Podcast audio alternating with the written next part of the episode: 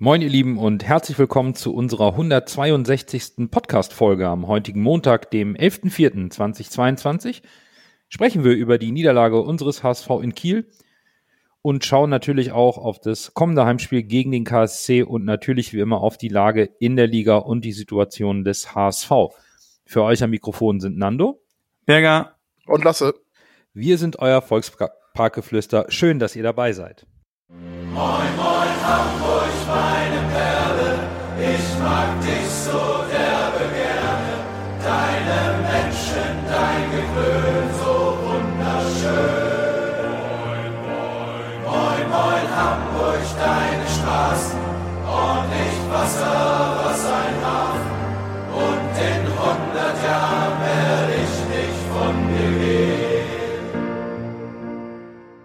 Wir beginnen wie gewohnt mit unserer Rückschau auf den 29. Spieltag, bei dem es einen ganz klaren Gewinner gibt aus meiner Sicht, nämlich Schalke 04. Da hat sich der Trainerwechsel mehr als nur ausbezahlt. Wahnsinnseffekt. Schalke ist Tabellenführer und hat bei den noch fünf ausstehenden Spielen alle Trümpfe jetzt selbst in der Hand und kann den Aufstieg klar machen. Schalke hat äh, in meinen Augen wieder deutlich schlechter gespielt als Heidenheim und gewinnt das Spiel trotzdem. Ist halt Effektivität oder Effizienz, wie du es nennen möchtest, äh, par excellence. Es ist wirklich beeindruckend für mich, muss ich sagen. Also was, was mich ähm, wundert, ist, dass äh, sowohl Schalke als auch Bremen haben irgendwie mit diesem Trainerwechsel äh, den Aufstieg dann doch hervorgeschworen. Ähm, aber für mich darf man äh, irgendwas in meinen Bauch sagt mir, dass Nürnberg noch überhaupt nicht das letzte Wort im Abstiegskampf äh, oder Aufstiegskampf gesprochen hat. Ich glaube, die lauern da noch ganz ruhig hinten dran. Ja, und dieser tatsächlich unglaublich spannende Spieltag hatte ein paar Ergebnisse, wo man sagen muss, das wird vorne richtig eng. Und eine Mannschaft hatte da keine Lust drauf. Und das war unser HSV. Und dann sprechen wir doch einfach direkt über das Spiel in Kiel, was unser HSV 1 zu 0 verlor. Tim Walter brachte gegen Kiel Suhonen für Rohr. Ansonsten beließ er die Startelf und die taktische Formation wie gegen Aue. Kittel also wieder auf die linke Außenbahn mit, mit Wagnoman. Und ähm, erstmal setzten aber mit dem Anpfiff die äh, Fankurven ein Zeichen und ähm, brannten Pyrotechnik ab, auch vereinzelt Böller, sodass das Spiel für gute zehn Minuten unterbrochen wurde und die Mannschaften sogar vom Platz gebeten wurden vom Schiedsrichter. Und beim HSV sind einige Spieler, ich meine Jonas Bold und Tim Walter, zur Gästekurve gegangen, um zu deeskalieren. Und das sind eigentlich Bilder und Momente, die wir so einfach nicht sehen wollen und auch nicht brauchen, wenn dann ein Spiel unterbrochen werden muss aus diesen Gründen.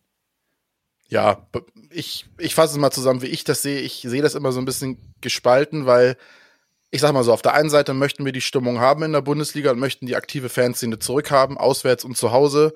Und wir möchten keinen, wie es immer so schön genannt wird, in Klammern RB-Publikum haben in der Bundesliga, weil das halt auch so quasi, das ist das Faustpfand der Bundesliga, die Fans und die Stimmung und das, das macht die Bundesliga aus. Und wenn man jetzt sagt, ja, die aktive Fanszene kommt zurück, dann machen sie halt ihre Pyro-Aktion und dann sagt man gleich, ja, nee, das dürft ihr aber nicht.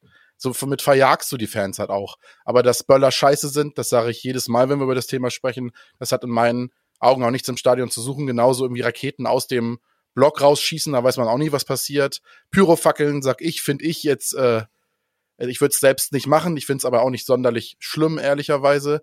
Aber das dann so eskalieren zu lassen, dass man es, dass der, Schi dass der Schiedsrichter halt das Spiel abbrechen muss, ist natürlich dann eine Nummer drüber. Das muss man leider so sagen.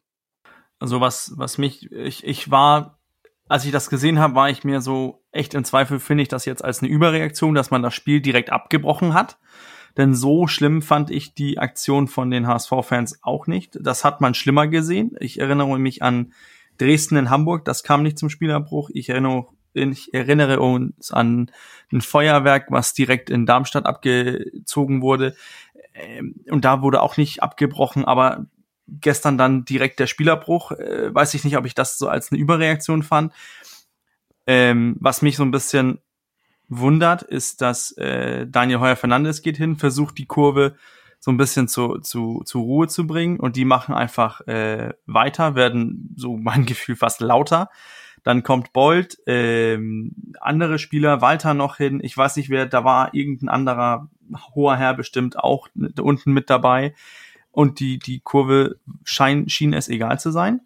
Spieler mussten vom Platz, zehn Minuten warten und dann konnte es wieder losgehen. Und das Lustige ist, wir wissen, wie wichtig das Spiel gestern war. Und dann willst du als Fanszene provozierst du da einen Spielerbruch? Ich, ich, ich glaube nicht, dass die, ähm, die erhofft haben, einen Spielerbruch zu provozieren. Aber ich stell dir mal vor, du bist da als Profisportler, bist auf 100, hast dein Peak-Level in der Motivation, in der Konzentration erreicht. Das Spiel geht los und dann musst du direkt wieder in die Kabine. Das ist auch irgendwie eine Unruhe stiften. Nicht, dass ich das als überhaupt als ähm, als Entschuldigung für die Niederlage nehmen möchte. Da kommen wir noch zu. Aber ich finde einfach, dass man, dass es irgendwie schon so ein lustiges äh, neben dabei, weil viele auch geschrieben haben bei Twitter, äh, Pyro-Spiel haben wir noch nie gewonnen und Punkt aus haben wir auch nicht.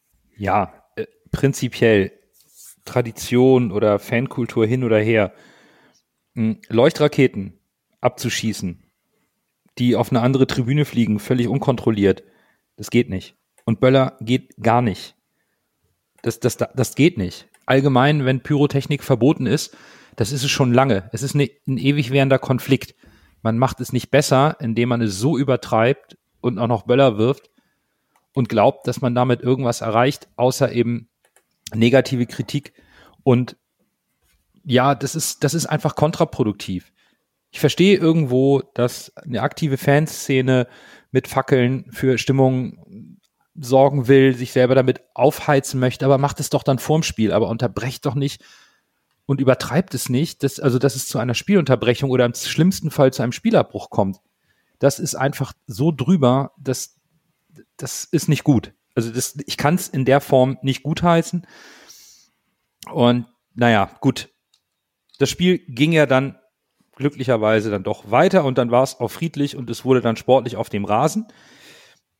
Und trotz dieser Unterbrechung fand ich, dass der HSV ganz gut ins Spiel gefunden hat, hatte die Spielkontrolle, zeigte sich gut sortiert bis zur 13. Minute. Und ich bin unglaublich gespannt, wie ihr diese Szene beurteilt, die, die zum Gegentor führte. Aus, aus meiner Sicht ist das Gegentor ziemlich unglücklich, denn ähm, Jatta will einen Pass spielen und der wird geblockt von Commander und durch diesen Block schießt der Ball in unsere Hälfte als perfekten Steilpass auf Vried, der auch noch der, aus der eigenen Hälfte startet, also nicht mal abseits im Schonlau über 50, äh, über 50 Meter das 1 gegen 1 gut, gut, abschirmt.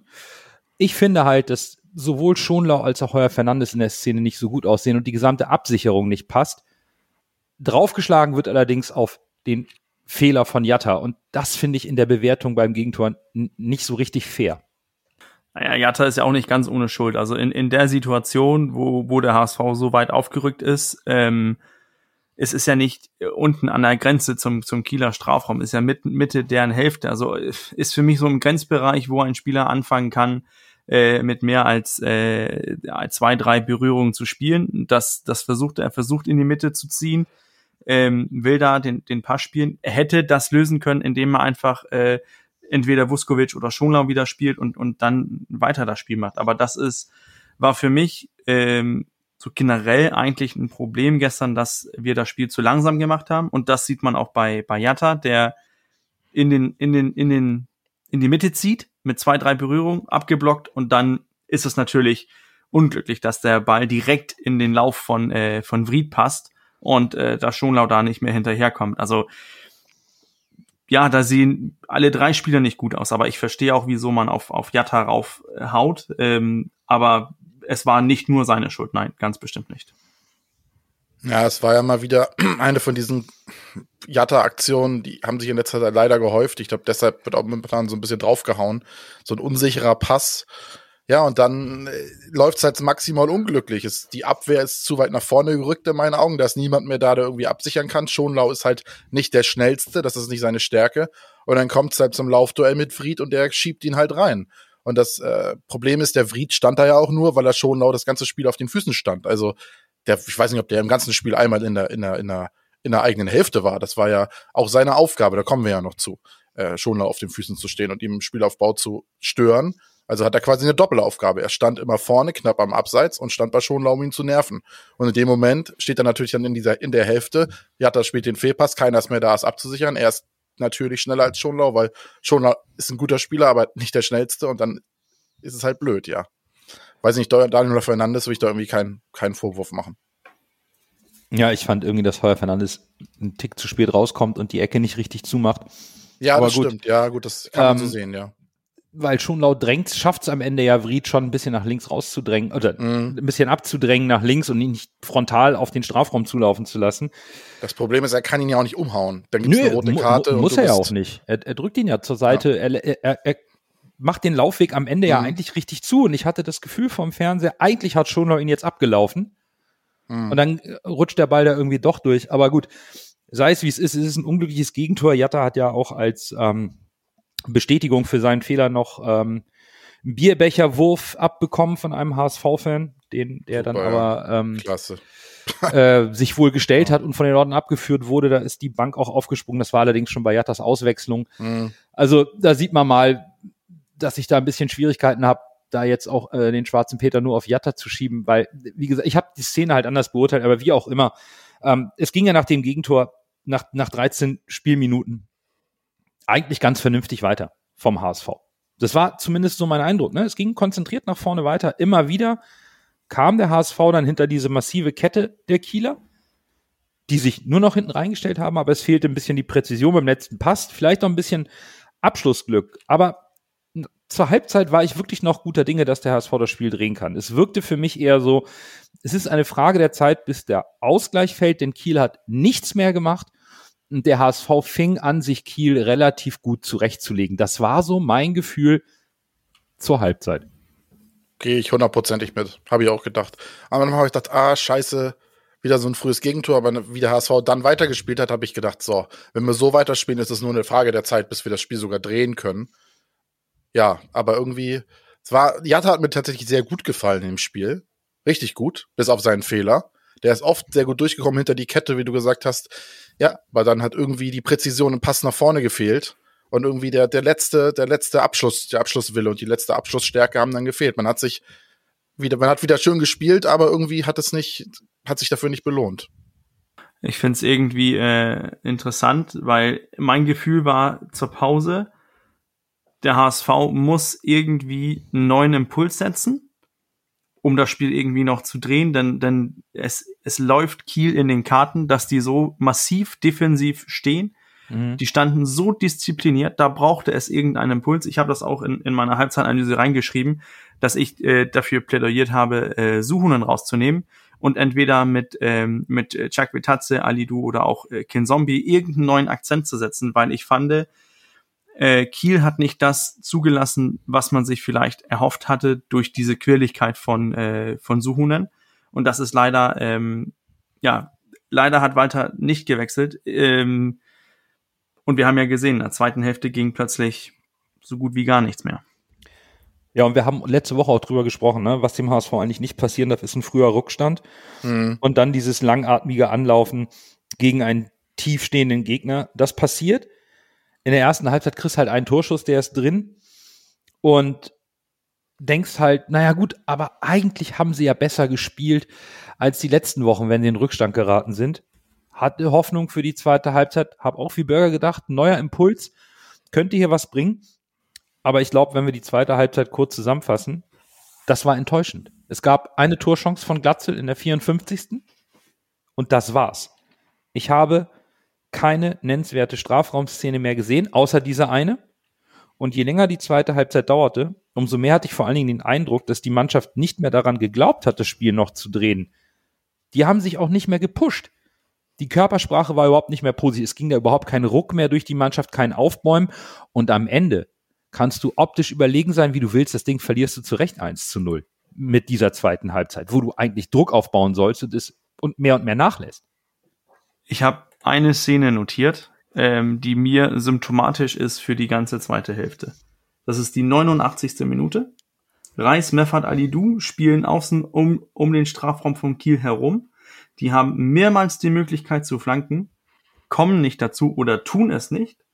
Meffert kommt dann durch in den Strafraum rein und macht ein kleines ähm, Schüchtern aufs Tor, obwohl alle Spieler im Strafraum stehen, so gefühlt. Und das Lustige ist, man kann sagen, ja, Tim Walter hat keinen Plan B, aber was hätte Tim Walter machen sollen? Er hat den einzigen nominellen Stürmer, Boxstürmer, den er auf der Bank hatte, den hat er reingeschmissen mit noch, ich glaube, 15 Minuten zu spielen mit Mikkel Kaufmann. Da hast du zwei große Stürmer in, in der Box und hast und die Spieler flanken einfach nicht. Also was soll der Trainer dann da noch machen, wenn, wenn die mehrmals die Möglichkeit haben zu flanken, dann und das nicht passiert, dann kommt so, spielen sich da schön durchkombiniert. Die Kombination war im Endeffekt gut, aber halt du hättest das aus meiner Sicht viel gefährlicher gestalten können, weil du in der letzten Phase hattest du zwei Stürmer in der Box, du hattest viele Spieler, die sich immer in der Box orientiert haben, aber hast den Ball nicht reingebracht. Dann wird's auch nicht gefährlich.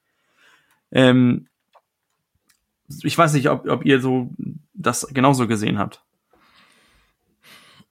Ja, zweite Halbzeit war in meinen Augen, ich will nicht sagen eine Frechheit, das ist immer schwierig, aber es war schon echt, das war sehr wenig. Dafür, dass du, wie Nando es gesagt hat, der absolute Wille hat gefehlt. Es hat auch, vielleicht auch der Wille war vielleicht sogar da. Man will ja auch den Spielern nicht immer, man will ja auch nichts absprechen, ne? Man steht ja nicht selbst auf dem Platz. Aber es irgendwie, die Überzeugung hat gefehlt auf jeden Fall. Die Überzeugung, wir drehen das jetzt noch, das ist das erste von fünf Finals. Jungs, kommt. Das habe ich null gesehen in der zweiten Halbzeit. Und Schonlau, wie gesagt, wie ich gesagt habe, war halt aus dem Spiel genommen durch Vried, der diese Doppelaufgabe hatte. Und irgendwie war in der zweiten Halbzeit war die Mannschaft wie gelähmt. Es war ja, und dann kommen wir wieder zu dem Thema, ich will mich ja nicht immer zu oft selbst loben, aber dann kommen wir wieder zu dem Thema, du hast nicht die Breite auf der Bank, um solche Spiele, die du gewinnen musst, dann auch noch zu gewinnen, indem du irgendwie noch offensive Akzente setzen kannst oder neue offensive Kräfte von der Bank bringst. Oder du und dass dann ein Kauf, tief zu bringen. ja genau, oder dass dann ein Kaufmann so vor Winsheimer steht in der Rangfolge, ist natürlich auch bezeichnend. Aber eigentlich hat Walter ja mit Alidu noch einen frischen Mann gebracht. Ja, stimmt. Chakvetadze auch. Winsheimer wäre noch eine Option gewesen. Also ich finde schon, die Optionen sind da. Aber in dem Moment, wo Jatta rausging, war unser Flügelspiel nicht mehr existent. Habe ich nicht verstanden, warum man ihn rausgenommen hat, ehrlicherweise. War, war wirklich nicht mehr existent. Jatta war der einzige Spieler, der hinter die Kette der Kieler gekommen ist. Wagnoman hat es nicht geschafft, aus aussichtsreicher Position ein 1, zu, 1 gegen 1 zu gewinnen. Kittel habe ich überhaupt nicht gesehen. Und dann nehme ich Jatta raus, der der einzige Spieler war, der mal zur Grundlinie kam, um mal einen scharfen Pass in Strafraum zu spielen. Jetzt können wir uns drüber aufregen, dass die Bälle von Jatta nicht ankommen. Ich würde mich eher drüber aufregen, warum Jatta der Einzige ist, der die Bälle überhaupt in den Strafraum bringt. Insbesondere, ja, wenn ja. ich dann noch Kaufmann bringe, mit Glatzel und Kaufmann zwei Mittelstürmer drin habe und ich schlage keine Flanken mehr. Kein Moritz Heyer, kein Sonny Kittel, kein Josh Wagnoman, überhaupt keine Flanken oder Alidu. Ja, und dann rege ich mich darüber auf, dass Jattas Pässe nicht alle ankommen. Ja, nun, eins von beiden geht nur. Also Ja. das war echt, da, habe ich auch gedacht, was, wa- was, was denn? Strafraum zustellen, wo eh schon elf Kieler stehen, noch elf Hamburger mit rein oder zehn und dann den Ball hin und her schieben, das funktioniert nicht. Das Nein. geht nicht. Wir sind auch nicht Barcelona oder Real Madrid, die uns da jetzt mit Kunststückchen durch den Strafraum äh, spielen, wo zehn Spieler drin stehen. Der einzige Spieler, der am Ende nicht im Strafraum war, war der Vriedgut. In der zweiten Halbzeit war es der andere Stürmer, der die ganze Zeit auf Schonlass Beinen stand. Aber die anderen haben sich doch alle hinten reingestellt. Ich habe selten eine so defensive Mannschaft über 90 Minuten gesehen. Aber das Traurige ist ja, es funktioniert. Es hat funktioniert gegen den HSV. Ja. Weil der HSV in der zweiten Halbzeit einfach keine Idee gefunden hat, das zu lösen. Und ob das jetzt, jetzt daran liegt, ob Tim Walter keinen Plan B hat, weiß ich nicht. Das mag, kann ich irgendwie, mag ich nicht zu bezweifeln. Du kannst auch nicht plötzlich komplett anders spielen. Kiel zieht, äh, stellt sich trotzdem hinten rein. Und gegen Mannschaften, die komplett sich hinten reinstellen, äh, ist es immer schwer, äh, das Spiel zu gewinnen. Das wissen wir aus jahrelanger Erfahrung. Ja, es ist maximal, maximal unglücklich. Wirklich. Enttäuschend. Also was, was mir aufgefallen ist, ist besonders in der zweiten Hälfte, dass äh, wenn Vuskovic, wenn Schonlau, Meffert oder auch Reis den Ball hatten, eigentlich die Spieler, die man so gedenkt, okay, jetzt Mhm. könnte was passieren, nach vorne gerannt sind, auf den Ball getreten, entweder zur Seite und zurück. Da hat sich, haben sich sehr wenige Spieler getraut, irgendwas zu versuchen. Ich verstehe auch nicht, wieso ein, ein Sonny Kittel, der ähm, der, sieht ja jetzt richtig blöd aus, weil er gegen Kiel sowas abgeliefert hat und gegen Aue hat er eigentlich gut gespielt. Ähm, wieso er sich nicht nach hinten fallen lässt, sich den Ball abholt und dann versucht irgendwie Akzente nach vorne zu setzen. Das, das hat er nicht getan. Ähm, können, wir können alle drüber diskutieren, was hätte Tim Walter machen sollen, Plan B und so weiter. Aber der hat alles an offensiven Kräften reinge, reingeschmissen. Ich, ich fand so, wie er die Spieler zuletzt gepusht hat, auch wegen Einwürfe und so weiter, immer so ein bisschen weiter, weiter, weiter nach vorne und so weiter. Also ich, ich sehe nicht, was der Trainer da anders gemacht haben sollen, wenn die Spieler sich aus meiner Sichtweise in vielen Situationen weggedrückt haben und so als, als hätte keiner sich die Verantwortung gestellt. Der einzige aus meiner Sicht, der sich der versucht hat, irgendwie Akzente nach vorne zu setzen, oder das waren zwei Spieler, das waren Meffert und ähm, und Vuskovic. Nando hat das angesprochen mit mit Wagnumann. Der war in so vielen Situationen in der ersten Hälfte wo er ein mhm. Eins gegen Eins gehen kann, entweder nach innen ziehen und aufs Tor gehen kann oder einfach zur Rücklinie und versuchen, einen Pass reinzubringen. Aber nein, der dreht sich lieber, spielt den Ball zurück. So, und dann stehen wir da. Kiel kommt wieder mit, mit allen Mann äh, auf den Platz, mit den Ketten. Die verschieben super diszipliniert, super gute taktische Arbeit, wie was die da geleistet haben. Das ja. darf man auch nicht unerkennen. Und wenn Leute sagen, ja, das ist Kiel, hätten wir wegballen müssen, so schwach wie die diese Saison sind. Kiel hat sich 100% nur auf dieses Spiel so eingestellt, weil die wissen, so kriegen wir den HSV klein. Und das hat hervorragend funktioniert. Auch Hut ab, sehr diszipliniert, sehr gute Leistung von Kiel. Das stimmt. Ja, man will sich auch keine einzelnen Spieler rauspicken, aber wenn du dann halt so einen Sonny Kittel hast, der wirklich Note 8 bekommen hätte müssen und sich wieder komplett versteckt hat, wird's halt auch schwer. Und ich finde bei Sonny Kittel, er ist ein toller Fußballer, aber diese Diskussion, dass man vielleicht sagt, braucht man einen Sonny Kittel, sollte man ihn behalten, wenn er wirklich am Ende der Saison immer so untertaucht, ist ja eine berechtigte äh, Diskussion. Und man muss auch leider sagen, die Szene gegen Aue lässt ihn dann halt auch schlecht aussehen. Er macht fünf oder vier schlechte Spiele, macht ein Tor gegen, gegen Aue, äh, dann macht er hier den, den, den Finger vor den Mund, hier alle Hater verstummt und gegen Kiel spielt er wieder schlechter sogar noch als vor dem Aue-Spiel. Also aber der Torjubel von Kittel, den hat er die Saison über schon öfter gemacht. Ja, das stimmt, also das, das, stimmt. Also da wird jetzt Kittel auch zu viel Nein, ich will auch, ich will auch nicht mit in den, in den Kittel-Hate mit einsteigen. Aber ich meinte nur, es ist halt auch schwierig, wenn du so einen Spieler hast, der eigentlich das Spiel ankurbeln soll und sich in solchen entscheidenden Spielen dann halt so extrem versteckt. Weil er ist nun mal der Spieler bei uns, der die meisten Spielwitz und die meiste Spielübersicht hat und der so, so ein Spiel halt auch diktieren könnte. Aber das ist halt schwierig. Ja, natürlich ist es schwierig. Aber wir haben mehr Totalausfälle gegen Kiel, was das Spiel angeht, weil ich eher da den Elan, den Funken in der ganzen Mannschaft ja. vermisse. Und wenn ich dann sehe, dass die Mannschaft nach Abpfiff nicht völlig ausgepumpt auf den Boden zusammensackt und dann habe ich das Gefühl, dass da einfach die letzten Prozent nicht auf den Platz gelassen wurden in so einem Spiel, was so wichtig war, um vielleicht noch mal oben mit anzugreifen, um zumindest den Einsatzwillen dem dem Zuschauer, dem Fan gegenüber zu vermitteln.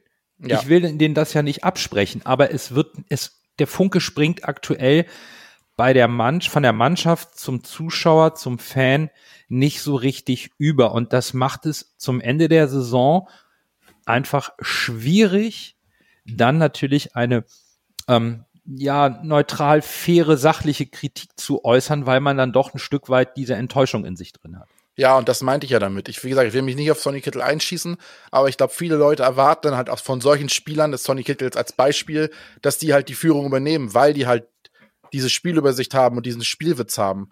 Und wenn dann diese Spieler halt nicht performen, werden die wahrscheinlich auch immer als erstes genommen und die werden am meisten kritisiert, weil das halt die Spieler sind, die am Ende irgendwie den Unterschied machen können. Das ist halt, ja, ich würde zwei Sachen noch, noch kurz sagen. Dann, Nando hat das eben angesprochen mit diesen ausgepumpt sein. Ich glaube, eine Sache dürfen wir als HSV-Fans auch nicht vergessen, dass die drei Punkte, für die Kiel gestern gespielt hat, die haben denen auch mehr oder weniger den Klassenerhalt gesichert. Ja. Heißt, also für, für mich hat das auch in, in einigen Situationen so ein bisschen ähm, daran erinnert, wie wir damals im Abstiegskampf agiert haben, zu Hause in, mhm. im Volkspark. Das war auch nicht immer schön, aber mit, mit Kampf und Willen haben wir uns dann da mehr öfters mal rausgezogen in den letzten Spielen, wo wir dann auch äh, unerwartete Siege eingefahren haben. So kam mir das gestern vor gegen Kiel. Und dann eine Sache so generell Erwartungshaltung beim HSV von außen. Ich habe das heute mit äh, mit einem Kollegen angesprochen, der meinte, aber mit dem Kader, mit mit den mit dem Verein, mit diesem Verein muss man doch erste Liga spielen. Ich gesagt, von Papier, von außen gesehen, ja. Jetzt dürfen wir aber nicht vergessen, dass wir nach den Sommerpausen das fünfte Jahr zweite Liga sind. Dann sind wir nicht mehr Anwärter auf Bundesliga auf irgendetwas. Tut mir leid, wir sind im Mittelfeld der zweiten Liga angekommen. Das heißt auch, dass wenn wir gute Spieler haben, für die es, wenn es läuft, dann sind die sehr gut. Sonny Kittel zum Beispiel. Wenn der so gut wäre, dann werde, würde er uns auch abgekauft werden und würde Bundesliga spielen. Es hat auch einen Grund, warum ein Sonny Kittel keine Bundesliga spielt. Darüber werden wir sicherlich in der Bewertung der Situation des HSV zum Ende der Folge nochmal zurückkommen. Lasst uns eben das Kiel-Spiel abschließen, weil es gibt ja wie immer noch äh, eine Ehrung nach jedem Spiel. Dann erst Groh, der den Ball übernimmt, halblinke Position zu Mackert. Er sollte schießen, 25 Meter am ersten frei. Schuss auf das Tor. Tor! Tor! Ein herrlicher Treffer, ein wunderbarer Treffer. Angeschnitten, der Ball fliegt da unhaltbar rechts ins Eck. Wenn wir jetzt einen Ball hätten, würde ich es Ihnen nochmal zeigen. Wie gewohnt beenden wir unsere Spielanalyse mit dem Man of the Match, so schwierig das ist. Erneut an die Niederlage. Lasse, ähm, wen hast du gewählt? Für mich waren zwei Kandidaten, einmal Bakariata, der wurde mir aber dann zu früh runtergenommen, um das äh, ihm den Man of the Match zu geben. Und wir haben es eben schon gesagt, äh, Vuskovic war für mich mit jetzt der beste Spieler auf dem Feld, hat auch am meisten Willen gezeigt, am meisten für die Offensive fast getan, muss man leider so sagen. Äh, unter anderem ja, deshalb Vuskovic. Ich habe mich dann nicht für Vuskovic, der auch mein anderer Kandidat war, sondern für Jatta entschieden weil, wie ich es auch in der Spielanalyse gesagt habe, Jatta für mich der einzige Spieler war, der offensiv echte Akzente setzen konnte und die Kieler Abwehr in Bedrängnis gebracht hat. Und da ich ihm ähm, das Gegentor in der Form nicht so ankreide wie, wie, wie, wie vielleicht die Mehrheit, habe ich mich dann für Jatta entschieden. Ich dachte, wir machen heute drei aus drei wieder, aber da äh, kommst du mir in die Quere, Nando. Ich äh, gehe mit Lasse. Und, äh, und finde eigentlich, dass man äh, Vuskovic Einsatz, Wille und auch Versuch, Versuche nach vorne zu spielen als Innenverteidiger äh, nicht mhm. absprechen kann und das reicht äh, für ein reicht in ein schwaches Spiel gegen Kiel dann auch für, für mein Man of the Match. Und im Hörervoting äh, sind wir gut dabei, auch wenn es äh, verständlicherweise nach so einem Spiel nicht so viele Punkte gab von unserer treuen Hörerschaft. Aber auf Platz eins Vuskovic, auf Platz zwei Jatta, auf Platz drei äh, von den Punkten her Kittel, aber ich glaube, da sind wir uns äh, einig, dass das vielleicht eher eine ironische Wahl war. Nichtsdestotrotz, Punktevergabe zählt und wenn Kittel Punkte bekommt, dann wird er eben auch genannt und ist Dritter geworden. Also Mario Vuskovic ist dann auch zu Recht der Man of the Match des 29. Spieltages. Mit dem 30. Spieltag geht es am Samstagabend zu Hause im Volkspark weiter. Erneut ist der KSC zu Gast. Vor fünf Wochen gab es im Volkspark den großen Pokalfight um den Einzug ins Halbfinale. Das wurde erst im Elfmeterschießen entschieden. Diesmal ist es sportlich deutlich weniger brisant. Den Kader und die Stärken des KSC, ja, die brauchen wir euch im Detail, glaube ich, jetzt nicht noch einmal vorzustellen. Das ist noch sicherlich ganz frisch. Beim HSV fehlt Ludovic Reis gelb gesperrt. Beim KSC Linksverteidiger und bester Vorlagengeber Heise, e ebenfalls fünfte gelbe mal so in die Runde gefragt, was erwartet ihr eigentlich von den beiden Mannschaften am Samstag? Das ist eine gute Frage. Könnte so ein, hat das ein Testspielcharakter? Ich weiß nicht. Also es geht für beide Mannschaften nichts mehr klar. Je höher du in der zweiten Liga bist, umso mehr Sponsorgeld kriegst du auch, Fernsehgelder kriegst du auch. Aber ist jetzt in den Tabellenregionen, wo wir uns jetzt bewegen, pff, ja, der HSV muss natürlich versuchen, sich noch einigermaßen vernünftig aus der Saison zu verabschieden, weil es halt auch um Posten geht, weil es halt auch um den Schwung geht, den man mit in den Pokal nehmen muss. Also aufgeben sollte man sich jetzt nicht, sondern man muss das schon normal alles reinwerfen ist in der Situation immer schwer gesagt bei so einem Spiel, wo es eigentlich um nichts geht. Aber trotzdem muss der HSV nochmal eine vernünftige Leistung abliefern. Alles andere ist auch, wie gesagt, auf Hinblick auf den Pokal wäre nicht sonderlich klug. Ähm, ich, ich finde, dass das Spiel wird aus meiner Sicht, äh, es wird interessant zu sehen, wie sich der KSC auf den HSV einstellt. Denn KSC muss gesehen haben, was für Kiel funktioniert hat, was für Düsseldorf funktioniert hat. Ähm, dieses tief hinten reinstehen und den HSV kommen lassen. Der HSV muss dagegen Lösungen finden, denn sonst macht äh, habe ich das Gefühl, dass Freiburg das auch ganz einfach kopiert, ähm, wenn wir äh, das Pokalspiel haben. Und dann hast du, hast du es angesprochen, dass es geht jetzt auch darum, wie sich die Mannschaft den Rest der Saison präsentiert. Ne? Man, man fallen wir jetzt komplett zusammen und äh, werden Achter, Neunter, Zehnter oder hängen wir uns noch rein, holen Punkte und werden dann am Ende Fünfter, Sechster, vielleicht sogar Vierter.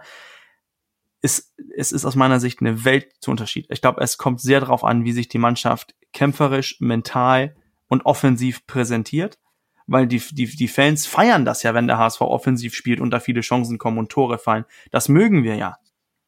Aber genauso schlimm kann es enden, wenn wir nochmal so ein äh, langweiliger Kick wie gegen Kiel das jetzt war, wo man, wo man sich wenig äh, Chancen erarbeitet hat. Dann hast du auch, dann wird die Kritik an Bolt und, äh, und äh, Walter bestimmt nicht leiser.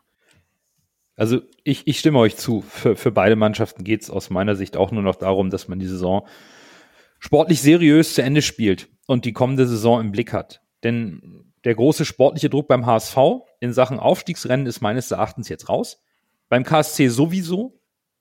Daher kann es eigentlich nur noch um einen ähm, sportlich fairen Saisonabschluss gehen, in dem beide Mannschaften mit guten Ergebnissen die Saison beenden wollen. Also ich denke, keiner von euch beiden glaubt noch an die rechnerische Chance des HSV, oder? Nein. Wann, nein. wann waren 60 Punkte jemals genug, um genau. aufzusteigen? Eben. Und wenn man dann noch den KSC schaut, der ist aktuell absolut stabil, hält sich seit Wochen auf Platz 9. Die haben nach dem Pokalspiel einmal gegen St. Pauli verloren, gegen Aue gewonnen, ansonsten drei Unentschieden gegen die Tabellennachbarn. Regensburg, Paderborn, Düsseldorf. Das ist solide, aber ich erwarte trotzdem, dass der KSC zu Hause gegen den HSV voll auf Sieg gehen wird. Die haben sicherlich noch das Pokal aus im Hinterkopf und die können natürlich einen Konkurrenten für die neue Saison hier nochmal richtig äh, Öl ins Feuer gießen, wenn die den HSV im Volkspark schlagen. Das sollte man nicht unterschätzen. Und der KSC hat eine gute Truppe, hat einen guten Trainer. Das sieht alles ganz, ganz solide aus. Und der HSV ist aus meiner Sicht gut beraten, ganz schnell den Kopf wieder hochzunehmen. Wie du es auch richtig sagst, Lasse, denn es kommt ja anschließend noch ein Pokalspiel. Ja, wenn du dich jetzt abschießen lässt gegen den KSC oder wieder so eine desolate Leistung zeigst, dann Pokal gegen Freiburg, Erstligist, der ganz oben mitspielt in der ersten Liga. Puh, das wird schwierig. Ich bin gespannt, wie, wie, wie was, äh, was Tim Walter sich einfallen lässt für das Spiel. Vielleicht versucht er ja jetzt mal Doppelspitze und so und versucht die, die, die Kritiker mit kein Plan B mal Lügen zu strafen und ändert taktisch was, testet vielleicht schon mal ein paar Spieler für die neue Saison von den Jüngeren. Ist die mhm. Frage, ob das im Hinblick auf das Pokalspiel Sinn macht. Aber er muss jetzt natürlich auch gucken, wer ist jetzt noch bereit? Wer geht jetzt noch die extra Meile? Wer ja. ist noch bereit, trotz des, der verspielten, des verspielten Aufstiegs äh, noch alles zu geben? Und da vielleicht treten auch noch mal andere Kräfte äh, in den Vordergrund oder vielleicht sehen wir auch noch mal eine andere Formation. Also ich bin gespannt. Aber hätten wir da nicht noch dann das Problem, ich, was heißt Problem? Läuft Tim Walter dann nicht Gefahr, dass man ihm dann jetzt Aktionismus vorwirft? Also kann ja, Tim klar, Walter das wird passieren. Wenn es passiert, ist es auch gewissermaßen Aktionismus. Aber, also worauf ich hinaus will, kann Tim Walter überhaupt jetzt noch, wo das, ähm, wo der Traum der Fans des Aufstiegs in weite Ferne gerückt ist, überhaupt noch irgendwas richtig machen oder kann helfen jetzt nur noch Ergebnisse, egal wie? Ja, ist, der Erfolg gibt einem am Ende recht. Wenn er jetzt äh, das umstellt und es klappt, dann sagen alle, guck mal, es klappt, geht ja doch, warum nicht früher? Ich glaube, dann würde es ihm aber nicht übel genommen werden. Wenn er es natürlich versucht, irgendwas neu zu machen und es geht in die Hose, sagen alle, guck mal, jetzt versucht das, aber es klappt auch nicht. Also es ist immer, am ja. Ende gibt der Erfolg recht. Ist ganz schwierig, er kann es eigentlich nur falsch machen. Da hast du recht. Ja, bin ich auch dabei. Aber wenn wir sprechen die ganze Saison darüber, dass Tim Walter authentisch rüberkommt, dass er von seiner, seinen Weg überzeugt ist, ja, dann das spricht eigentlich dafür, dass er nichts der, ändert. Der, der recht, ändert ja. nichts. Vielleicht geht er zum, zum, zum, was wir ja am Saisonanfang äh, eigentlich erwartet haben. Doppelspitze, Zehner und eine Raute. Ähm, das kann sein, dass er das vielleicht äh, Samstag gegen KSC auspackt, aber ansonsten, ansonsten denke ich. Nee, das war, das waren noch meine Gedanken. Also ja, große Experimente habe ich auch nicht. Ich glaube nicht, dass wir da plötzlich ein 3-5-2 sehen oder was auch immer. Ich glaube, wir sehen, wenn dann diese dieses äh, Walter-System vielleicht mit zwei Spitzen und dann einen Zehner. Das hat, haben wir ein, zwei Mal die Saison versucht.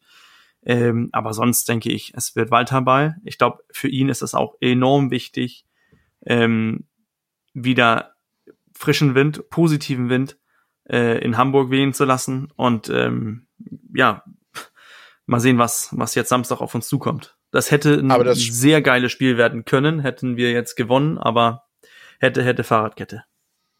Ich glaube, es ist auch jetzt, jetzt sieht man auch den Charakter der Mannschaft, dieser hochgelobte Charakter der Mannschaft, der immer so in den Vordergrund gestellt wird. Jetzt spielt die Mannschaft halt auch für den Trainer. Es, der Aufstieg ist verspielt. Du hast noch das Pokal-Halbfinale. Jetzt muss die Mannschaft zeigen, ja, wir sind ein, ein Team. Wir möchten nächste Saison mit diesem Trainer spielen. Jetzt muss die Mannschaft auch für den Trainer spielen. Das ist auch eine wunderbare Überleitung zu einer der sportlichen Nachrichten, die, glaube ich, auch für den Trainer sprechen. Denn ähm, wir hatten es letzte Woche schon geahnt in unserer Folge. Anzi Suhonen hat seinen Vertrag beim HSV verlängert bis 2026.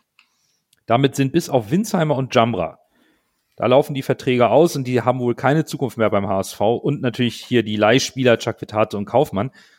Alle Spieler bis mindestens 2023 in den HSV gebunden. Da gab es jetzt einige Verlängerungen und Transfers, die sicherlich aus meiner Sicht auch ein Stück weit mit der Authentizität und der Arbeit des Trainers und des Sportvorstandes beim HSV zu tun haben. Und damit steht auch der Großteil des Kaders fest für die neue Saison. Ja, da brauchen wir jetzt hier keine großen Transferspinnereien mehr machen. Da kommt sicherlich noch ein bisschen was, da muss noch was passieren im Sommer, aber erstmal der Kern steht, ist unter Vertrag. Und dann kommt direkt nach unserer Folge mehr oder weniger letzte Woche eine Meldung in den Medien, die da besagt, dass einige Personen im Verein, also Teile von Gremien, nicht vom Trainer überzeugt sind. Sportvorstand Bold soll dies jedoch sein, so vermuten die Medien dann, dass die Zukunft von Jonas Bold beim HSV an die Zukunft von Tim Walter gekoppelt ist.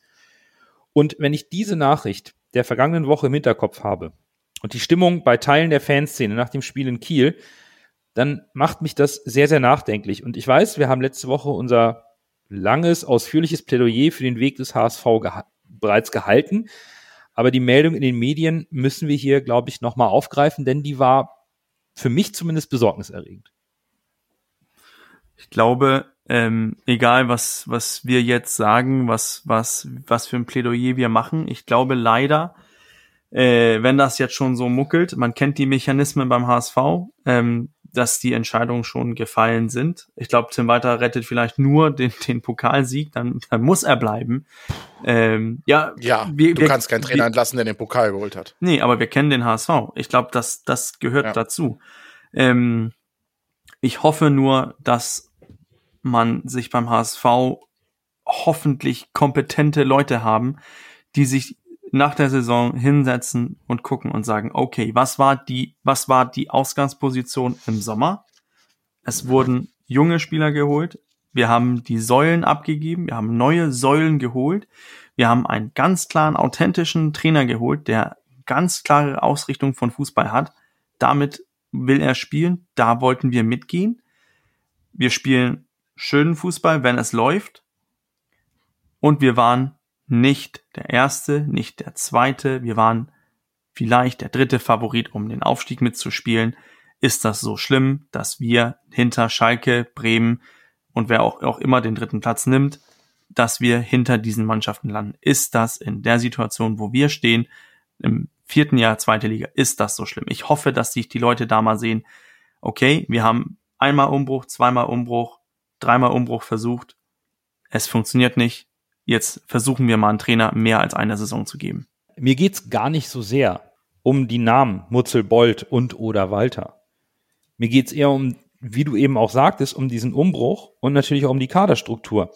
Denn wenn du alle Spieler unter Vertrag hast und du musst unbedingt jetzt äh, die, die Personen austauschen, weil du dich dafür entscheidest, indem der Aufsichtsrat den Sportvorstand abbestellt und der neue Vor Sportvorstand einen neuen Trainer holt, musst du doch einen Trainer und einen Sportvorstand finden, der diesen Weg weitergeht, der für uns alternativlos ist.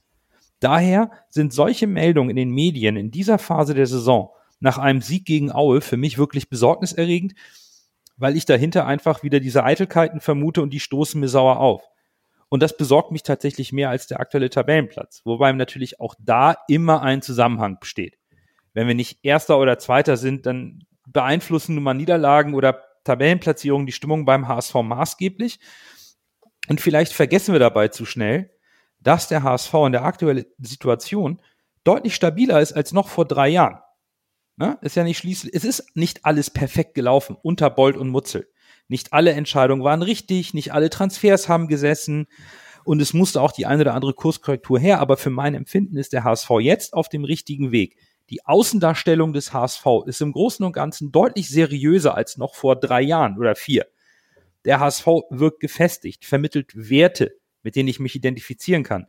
Und du kannst diesen sorgfältig aufgetürmten Scherbenhaufen der letzten 10 bis 15 Jahre nicht in drei Jahren kitten. Und die Bewertung der noch laufenden Saison sollte man auch sachlich nach der Saison vornehmen und nicht jetzt schon damit anfangen, mit solchen Medienberichten. Ihr sagt's ja. Also wenn der HSV sich jetzt wirklich dafür entscheiden sollte, dass Bolt, Mutzel, Walter nicht mehr tragbar sind, aber man wirklich glaubhaft etwas ändern möchte, dann musst du ja Leute holen, die für, wie du gesagt hast, die für den gleichen Fußball stehen, die für die gleiche Kultur stehen, für die, die für den gleichen Weg stehen. Die musst du ja erstmal finden, die musst du bezahlen. Der HSV ist finanziell nicht auf Rosen gebettet, klar, mit paar Transfers könnte man das vielleicht stemmen, wenn so ein Wackenmann geht oder vielleicht sogar ein Vuskovic jetzt mal als Beispiel. Da kann man natürlich dann auch den Stuff mitbezahlen. Aber du musst solche Leute auch erstmal von dem HSV überzeugen, von diesem Schleudersitz HSV. Und ist es denn sinnvoll, jetzt plötzlich nur wegen Namen zu sagen, ja, nee, Walter und Bolt und, und, und äh, Mutzel müssen raus. Wir holen jetzt aber Leute, die eigentlich genauso oder ähnlich sind, nur die heißen anders. Dann kannst du sie doch eigentlich auch behalten, in meinen Augen. Und einfach mal Vertrauen schenken. Aber ja, der HSV hat irgendwie diesen Drang, immer Leute rauszuschmeißen und neue zu holen. Und ich sag euch, wenn der HSV jetzt wirklich sagt, ja, wir machen jetzt wieder alles anders. Wir holen einen anderen Trainer, der anderen Fußball spielt. Wir haben jetzt gerade diese ganzen jungen Spieler, wir holen, lassen vielleicht einige junge Spieler gehen, holen doch wieder irgendwie gestandene Spieler wie Jasula oder dann macht sich der HSV doch komplett unglaubwürdig. Und ich glaube, das würde auch ein großes Problem in der Fanszene und an sich hinterlassen. Ich glaube, da würden viele Leute dem HSV den Rücken kehren und da muss der HSV sehr vorsichtig sein, was jetzt seine nächsten taktischen Schritte sind. Ich verstehe das, was du sagst. Und es ist auch aktuell eine sehr schwierige Situation beim HSV. Bürger hat es vorhin im Laufe der Folge schon gesagt. Es geht wohl ins fünfte Jahr zweite Liga. Das zerrt an unseren Nerven, uns, die Fans. Wir sind natürlich emotional dabei. Niederlagen und sportlicher Misserfolg belasten uns. Das gefällt uns nicht. Und es gehört zum Fernsehen auch dazu, dass man dann eine emotional, emotionale Reaktion zeigt und nicht immer alles ganz sachlich sieht. Ich verstehe auch den Frust, ich verstehe die schlechte Stimmung unter den Fans total und Kritik ist bei ausbleibenden Ergebnissen normal und auch angebracht und man muss auch Prozesse hinterfragen. Aber ich sehe eben auch die Gefahr, dass die sehr negativen und teils unsachlichen Kommentare in den sozialen Medien durch die Fans die Presse animiert, weiter entsprechende Berichte zu schreiben. Da sind wir wieder beim Thema Öl und Feuer. Das lodert jetzt entsprechend hoch und trübt meines Erachtens auch den sachlichen Blick auf die gesamte Bewertung der Saison, die man jetzt noch nicht vornehmen sollte. Man muss doch den gesamten Saisonverlauf und den gesamten Weg sich anschauen und entscheiden, wie man diesen Weg weitergehen kann. Wenn man ihn nicht mit diesem Trainer weitergehen möchte, weil man der Meinung ist, man braucht einen anderen Trainer Menschen, mit der gleichen Fußballidee, mit der gleichen, mit dem gleichen, mit der gleichen Bereitschaft auf junge Spieler zu setzen, die wir nun mal jetzt alle unter Vertrag haben. Okay. Wenn man der Meinung ist, dass der Sportvorstand nicht mehr die richtige Kommunikation findet, um diesen Weg richtig zu, nach vorne zu bringen. Okay. Aber nichtsdestotrotz, wir sind schon so lange ein Zweitligist. Wir sollten mal unsere Ansprüche auch ein bisschen anpassen wir können einfach nicht gegen Schalke und Werder Bremen, die aus der ersten Liga kommen, direkt mitkonkurrieren, so gerne wir es dieses Jahr gehabt hätten und auch nah dran waren. Ich verstehe, was du meinst, Nando. Für mich ist nur eine Sache ähm, noch wesentlich wichtig zu haben. Tim Walter geht jetzt auf seinen zehnten, elften Monat als HSV-Trainer zu er kennt langsam die Spieler. Du hast es vorhin angesprochen, alle Spieler bleiben mehr oder weniger in Hamburg. Die bleiben, weil die, die über diesen Weg, ähm, den Weg wollen sie mitgehen.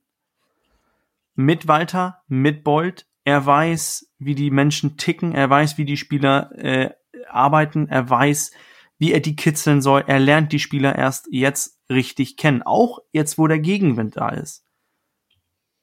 Wenn du jetzt wieder sagst, es muss ein, es kommt ein neuer Trainer rein, selbe Philosophie vom Fußball, das würde ich natürlich auch unterschreiben, dass man sagt, okay, mit weiter ging es nicht, müssen die Leute, die ihn besser kennen, entscheiden, aber es kommt immerhin ein neuer Trainer rein, der eine neue Angehensweise hat an alle, jeden einzelnen Spieler. Heißt, der Spieler muss wieder einen neuen Trainer lernen, der Spieler muss wieder einen Trainer davon überzeugen, wie bin ich, wenn es gut läuft, wie bin ich drauf, wenn es schlecht läuft. Und, dann, und dasselbe gilt ja beim Sportdirektor. Da musst du wieder alles von vorne anfangen. Ich, ich, ich wiederhole mich jetzt zum, zum vierten Mal, aber guck mal nach St. Pauli, wo man an Schulz festgehalten hat. Letzte Saison elf Spiele ohne Sieg. Man hat an ihn festgehalten. Es hat plötzlich funktioniert. Wenn du guckst bei vielen anderen Vereinen, da braucht es ein bisschen mehr als ein Jahr, um irgendwie was herauszufinden und dann plötzlich funktioniert das. Lasse hat das, ich glaube, letzte Folge angesprochen, dass diese, dass die Aufsteiger in den letzten Jahren, das waren Fürth, das war Bochum, Bielefeld, das waren alles eingespielte eine eingespielte Truppen, die waren von vom Namen und vom Kader her vielleicht nicht die besten, aber die waren eingespielt und das funktioniert. Das hat für die eine Saison lang funktioniert und die sind damit aufgestiegen. Das ist aus meiner Sicht das einzige, was der HSV noch nicht versucht hat, einen eingespielten Haufen mal Zeit zu geben. Ich würde da gerne noch mal eingreifen, denn das, was du eben sagst mit dem eingespielten Haufen, mit der vielleicht einen Schritt in der Liga mal zurück machen, um in der nächsten Saison zwei nach vorne zu machen, ist ein Punkt, den man vielleicht nicht oft genug betonen kann und der wirklich wichtig ist. Denn wir dürfen, glaube ich, nicht vergessen, dass das Fehlen der ein oder anderen finanziellen Möglichkeit auch durch die Pandemie verschärft ist und der HSV gesamtheitlich gut gewirtschaftet hat in den letzten drei Jahren, dank immer Transferüberschüsse. Wir haben also immer Spieler abgegeben, die einen hohen Marktwert hatten und diese aber mit weniger Geld versucht zu ersetzen. Trotzdem, der Aufstieg wird von Jahr zu Jahr schwieriger zu realisieren und entsprechend natürlich auch die Mehrjahresplanung oder Zukunftsplanung. Denn selbst wenn der HSV den Aufstieg schaffen sollte in naher Zukunft, muss die Mannschaft ja so aufgestellt sein, dass der Klassenerhalt gelingt, dass du nicht direkt wieder absteigst und in diesen Fahrstuhl kommst. Und das sind für mich extrem variable Parameter, die du eigentlich nicht richtig planen kannst. Und wenn du solche Meilensteine nicht planen kannst, musst du als HSV aus meiner Sicht ein stabiles Fundament gießen, die dem sportlichen und wirtschaftlichen Druck standhält. Und das geht nur über die Entwicklung eigener Talente, clever einkaufen von Spielern, die in dieses vorgegebene Spielsystem passen, unabhängig vom Namen des Trainers, aber es muss mal einheitlich sein und das Verkaufen von entwickelten Spielern, die einen finanziellen nennenswerten Ertrag bringen. Alternativ, Jonas Bolt hat es mal in so einem Interview vor einiger Zeit ganz überspitzt gesagt, kannst du natürlich auch immense finanzielle Abhängigkeit irgendwie dich da hineinbegeben, hohe Millionensummen investieren und den Aufstieg vielleicht erkaufen, aber die Nachhaltigkeit wage ich zu bezweifeln. Das ist ja alles dann wieder brüchig. Das Theater kennen wir. Denn die Lücke nach oben in der ersten Liga zu den gesicherten Plätzen, die zu schließen wird wahnsinnig schwierig. Das schaffst du auch nicht mit einem einmaligen, wahnwitzigen Millioneninvest. Und vielleicht müssen wir auch mal diese Realität akzeptieren, dass wir uns das alles hart erarbeiten müssen. Sowohl den Aufstieg, den Klassenerhalt als auch den das Gießen eines Fundaments, damit der HSV wieder stabil wird und bleibt. Das ist ja auch die Gefahr.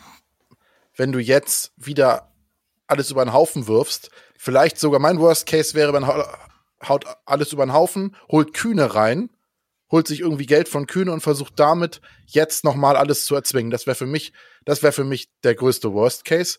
Und wenn das dann schief läuft, guck dir Kaiserslautern an, dann landest du da am Ende nicht oben in der ersten Liga, wenn dieser Schuss nicht sitzt, sondern in der zweiten Liga, sondern eventuell rutschst du sogar unten rein. Und du hast halt nicht dieses Fundament, wie du gesagt ja. hast, wo du mindestens, sagen wir mal, unter den ersten acht spielst, wie diese Saison, was in den letzten Saisons immer, bist du immer mindestens Vierter geworden, sondern du hast wirklich dann halt diesen Shot, diesen, diese, diese Chance, es zu schaffen, aber du hast genauso das Risiko, dass es gar nicht funktioniert und dann bist du ganz unten. Und dann ist die Kacke richtig am Dampfen, auf Deutsch gesagt. Und wollen wir das Risiko gehen? Ich möchte es nicht. Ich auch nicht. Für mich geht es mehr oder weniger auch darum, dass der HSV endlich mal begreift, dass Kontinuität auch mal Kontinuität heißt, dass man auch mal durch eine schwierige Zeit durchgeht und nicht Ja. einfach sagt, das hat nicht funktioniert, wir versuchen jetzt wieder mal was Neues, sondern man sagt, okay, das hat dieses Jahr nicht funktioniert. Dieses Jahr, wo man, wie ich auch vorhin gesagt habe, man nicht den ersten Favorit war oder zweiten Favorit war, um aufzusteigen, dass man dann sagt, gut, nächstes Jahr nochmal und dann mit diesem, mit diesem punktuell verstärkten Kader. Man hat die Säule, die ist, die mit der Achse steht, punktuell verstärken ist möglich. Ich finde, Bolt hat viele gute Transfers gemacht. Es waren auch dabei, wo es nicht gesessen hat. Er hat auch mit zu verschulden, dass man diesen Umbruch mehrmals getan hat. Ja. Ja. Aber jetzt sehe ich auch eine Möglichkeit, mit diesem jungen Kader punktuell verstärken und weiterzugehen. Diese Investition ist tausendmal billiger als nochmal ein Umbruch. Das wage ich so jetzt mal zu sagen. Und sie ist nachhaltiger. Und viel nachhaltiger. Ja, wenn ich noch eine kritische Sache sagen darf, die wir auch im Podcast oft gesagt haben, woran der HSV in meinen Augen noch arbeiten muss, ist die Kommunikation. Ja. Weil jetzt, jetzt haben wir ja wieder, wir haben wieder dieses im Raum dieses Wabern. Was hat, was will der HSV denn eigentlich? Und Jonas Bold hat ja in mehreren Interviews gesagt auf Sport 1, sei es in anderen Talks, ja, wir wollen nicht Vierter werden. Das heißt nicht, wir wollen Fünfter werden, sondern das heißt, wir wollen da die ersten drei. Wir wollen gerne aufsteigen. Und wenn du dann Walter im Interview hörst und er sagt, ja, äh, vom Aufstieg habe ich nie geredet, dann gibt's entweder keine Kommunikation zwischen Bold, Mutzel und Walter und sie haben verschiedene Ansprüche. Oder ja, das ist, das ist ja die einzige Erklärung, die es dann gibt, weil da muss der HSV sich halt früher positionieren und früher was sagen. Und dann muss halt auch Tim Walter notfalls im Interview sagen, ja, wir wollten aufsteigen, hat nicht geklappt, ist scheiße. Und äh, ich kann halt verstehen, warum viele über die Walter-Interviews meckern. Walter sagt halt immer Entwicklung, Entwicklung, Entwicklung. Und ich glaube, dass sich viele davon, das ist halt, viele sind davon genervt, weil es immer wieder das Gleiche ist. Klar hat er inhaltlich recht mit dem, was er sagt, aber in meinen Augen hätte er nach dem Kiel, das Kiel-Interview war wirklich maximal unglücklich. Vielleicht muss er einfach schauspielern und sagen, ach scheiße, ja, wir hätten gewinnen wollen und so und so. Ist natürlich unschön, aber äh, damit würde er vielleicht einige Leute ein bisschen besänftigen, indem man merkt, der zeigt auch mal Gefühle. Ansonsten wirkt's halt immer so ein bisschen arrogant und von oben herab, wenn man dann wieder auf Entwicklung und verweist und die Leute sagen, ja, was willst du jetzt noch in vier Spielen entwickeln? Die, der Aufstieg wieso, wieso abgehakt? Da, da ist noch Verbesserungspotenzial in meinen Augen. Das wollte ich nochmal gesagt haben. Das stimmt. Die Kommunikation war nicht so ganz sauber, was die Ziele angeht. Das haben wir auch im Laufe der, der Podcast-Folgen in dieser Saison immer mal thematisiert. Wo genau soll es jetzt hingehen? Das ist vollkommen richtig. Auf der anderen Seite, Entwicklung ist eben nicht nur eine Saison, aber man muss es nach außen konkreter formulieren, klarer definieren, damit man von vornherein weiß, wenn der Trainer am Ende der Saison über die Entwicklung spricht, spricht er von einem Mehrjahresplan. Exakt, genau. Das, meinte fehlte ein bisschen.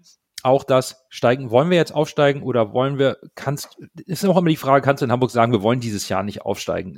Alles nicht ganz einfach. Stell doch Da mal die ich- Gegenfrage. Willst du nicht aufsteigen? Genau. Deswegen ähm, glaube ich schon, Kommunikation in Hamburg muss verbessert werden seitens des Vereins in gewissen Punkten. Ändert für mich aber in Summe nichts daran, dass wir diesen Weg nicht verlassen sollten. Amen. Gut, mit einem Amen ähm, gehen wir dann auch in die K-Woche und beenden dann damit auch die 161. Folge. Euch allen vielen Dank fürs Zuhören. Habt eine schöne kurze Arbeitswoche. Wir hören uns natürlich nächste Woche noch vor dem Pokalspiel wieder. Keine Sorge. Bis dahin, bleibt gesund und Nur der HSV.